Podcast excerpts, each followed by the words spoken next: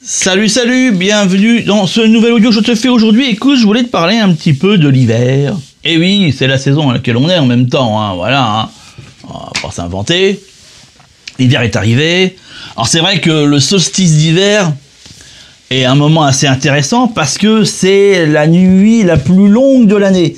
À partir dès le lendemain, les jours commencent à se rallonger, tu vois, pour arriver bah, jusqu'au solstice d'été où on a la nuit la plus courte de l'année.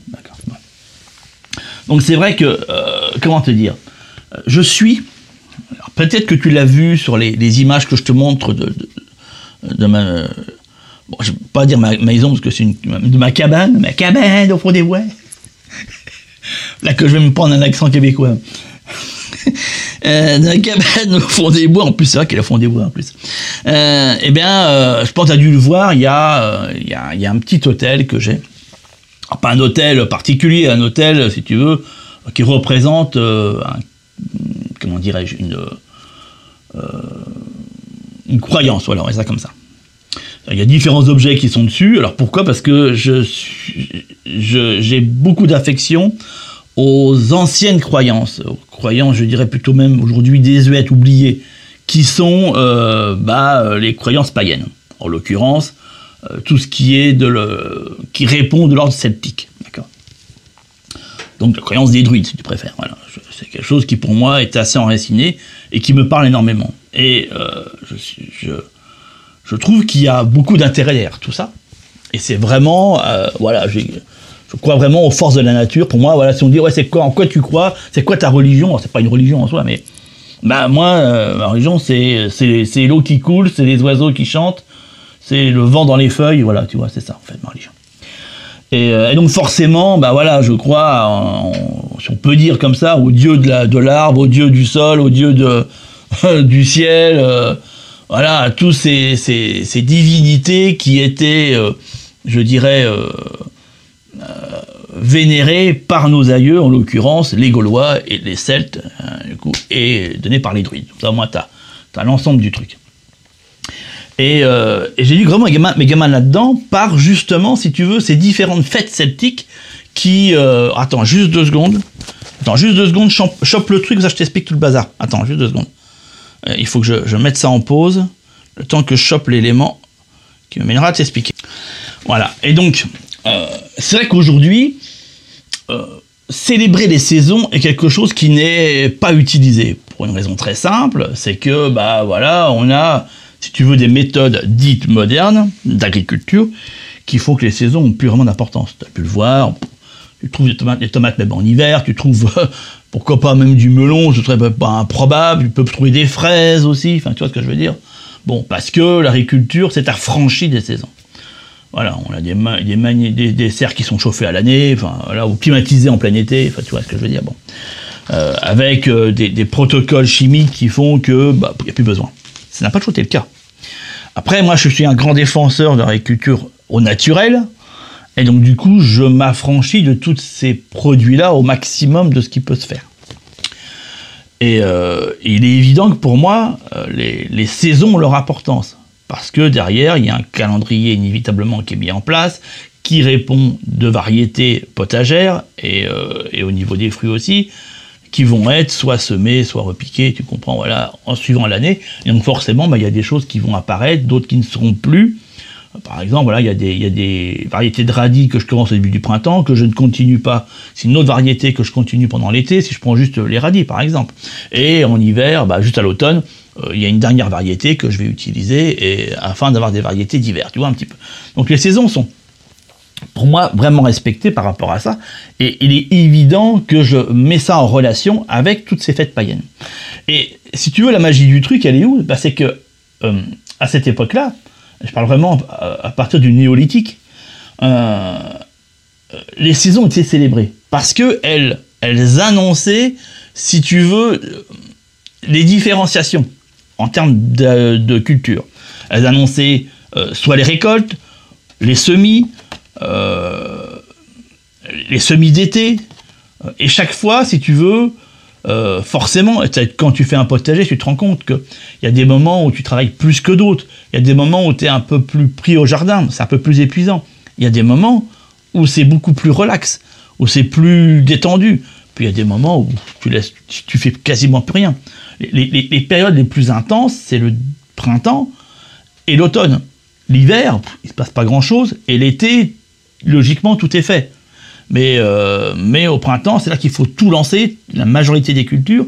Et puis à l'automne, bah, c'est là où il faut tout engranger. Tu vois. Donc c'est vraiment les deux grosses saisons. Et quand tu regardes euh, comment ces fêtes-là étaient célébrées à l'époque celtique, et eh ben, tu vois que ça suit exactement, exactement tout ce protocole-là.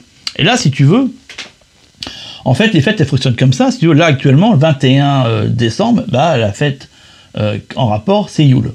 Yule, si tu veux, c'est vraiment la célébration de le, comment te dire, l'espoir de, de, la vie qui va bientôt reprendre. C'est-à-dire qu'on là, le plus gros de l'hiver est passé. On sait que l'hiver, surtout à cette époque-là, était assez rude parce que les, maisons n'étaient pas forcément hyper isolées, machin, qu'il pouvait faire un peu plus froid et que euh, bah forcément il fallait tenir l'hiver. Puis il fallait tenir avec les récoltes.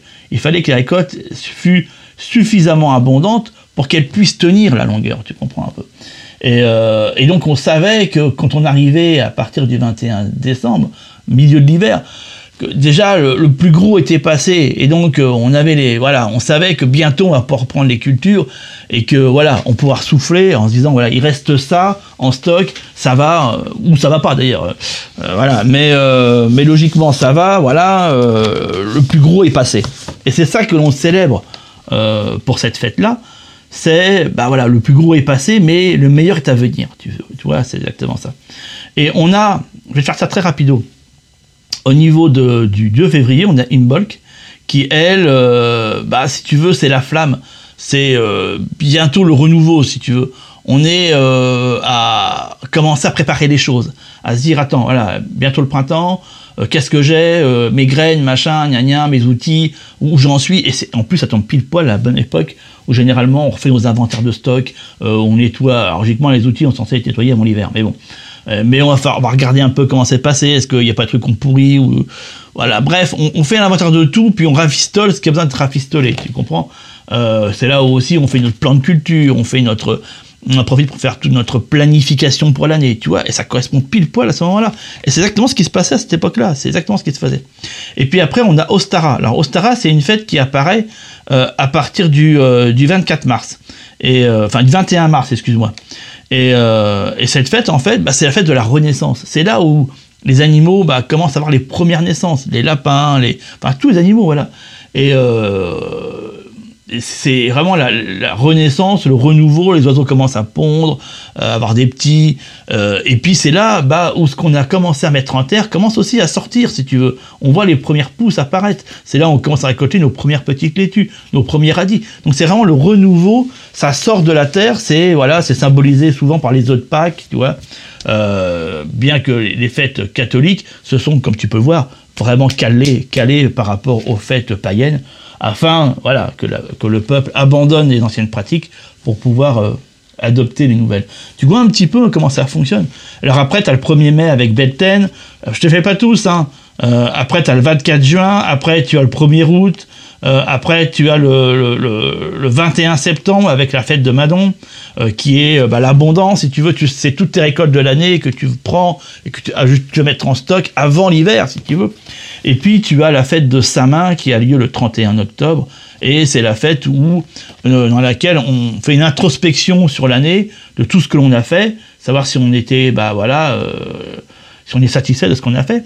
Ça me permet aussi de faire un peu un point sur ce que éventuellement on aurait loupé et comment faire mieux l'année suivante, tu vois un petit peu. Mais c'est aussi traditionnellement le moment où on va aussi euh, avoir une pensée et euh, je dirais un moment privilégié par rapport aux défunts, à ceux qui sont morts. D'ailleurs, ça correspond euh, à une fête chrétienne dont j'ai pas le nom, qui tombe dans le même principe. On va prendre des chrysanthèmes, on les met sur les tombes. Euh, je sais plus comment s'appelle cette fête-là.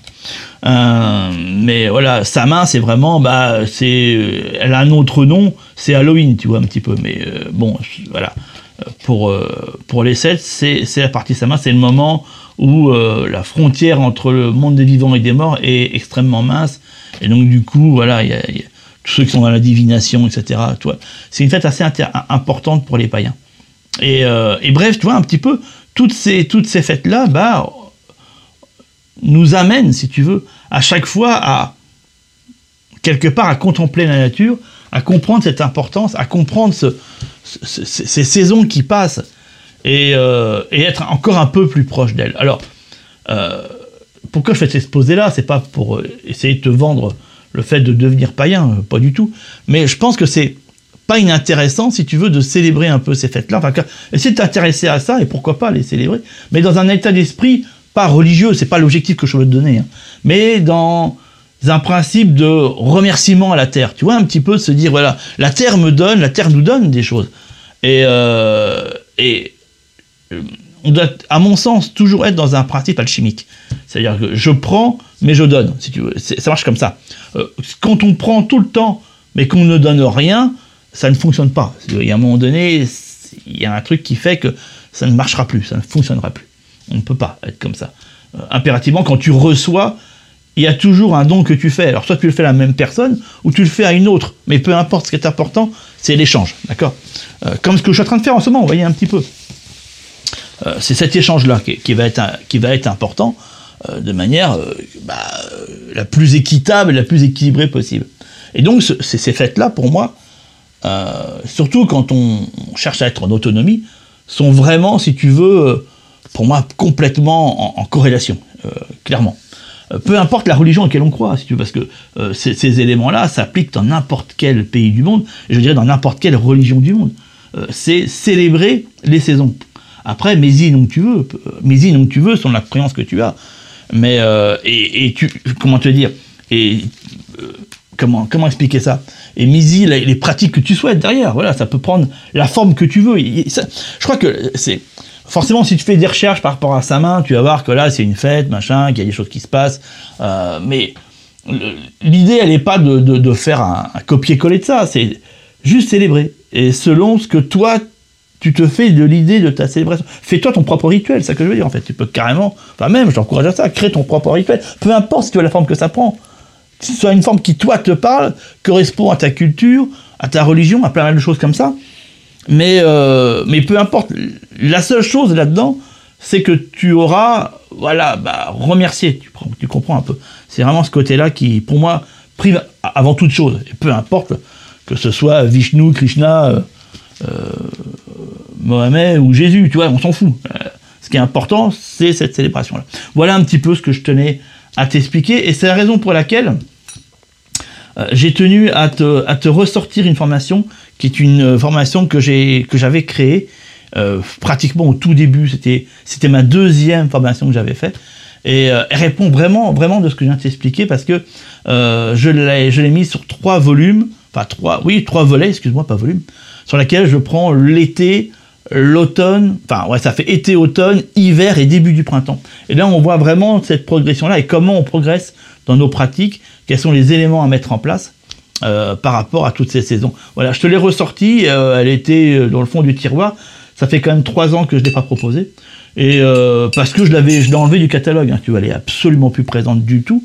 elle fait partie des anciennes formations, voilà. Alors je te l'ai mis un petit prix, tu vas voir, parce que mais je trouve, je trouve qu'elle elle, correspond pile poil à ce que je viens de t'expliquer, et je trouve qu'elle est pas inintéressante. Et, et puis je te dis, voilà, elle, répond, elle, reprend vraiment tout ce processus-là. Te laisse cliquer sur le lien et puis découvrir ça, puis si ça t'intéresse, bah, tu peux aller un peu plus loin là-dedans. Voilà, puis je te laisse pour aujourd'hui. Allez, ciao, ciao.